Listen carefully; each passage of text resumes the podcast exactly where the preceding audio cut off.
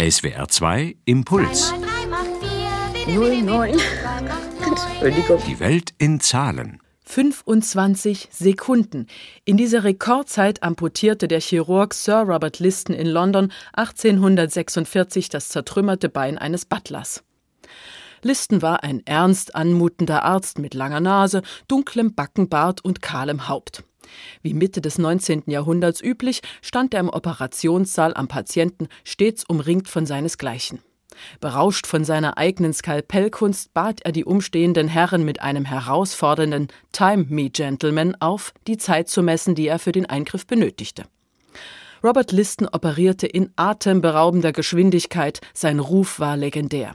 Und so verwundert es auch nicht, dass es auf sein Ansehen nicht den geringsten Schatten warf, dass er einmal bei einer Oberschenkelamputation einen Hoden des Patienten und zwei Finger eines Assistenten mit entfernte. Für zeitgenössische Medizinhistoriker war und blieb Listen the fastest knife, das schnellste Messer in West End. Dass er so geschwind hantierte, lag neben seinem persönlichen Ehrgeiz in der Herausforderung seiner Zeit.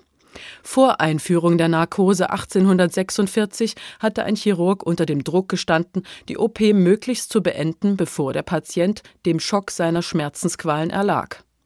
Bei der erwähnten Beinamputation am Butler innerhalb von 25 Sekunden hätte sich Robert Liston aber nun wirklich mehr Zeit nehmen können. Schließlich war es die erste Operation in einer europäischen Klinik mit Narkose. Verwendet wurde Schwefeläther, dessen Dämpfe eingeatmet schmerzunempfindlich machen sollten. Erfunden hatte die Methode der Anästhesiepionier William Morton zwei Monate zuvor in Amerika. Erleichtert und überschwänglich dosierte man den Äther von nun an auch, mögliche Nebenwirkungen ausblendend, in Europa großzügig. Das ging nicht immer gut aus, aber das ist eine andere Geschichte. Robert Listons 25 Sekunden OP nahm jedenfalls ein gutes Ende. Lässt man mal außer Acht, dass der Patient nach der Beinamputation zweimal das Bewusstsein verlor. Dies geschah allerdings lediglich durch den Anblick des fehlenden Beins, nicht der Schmerzen wegen.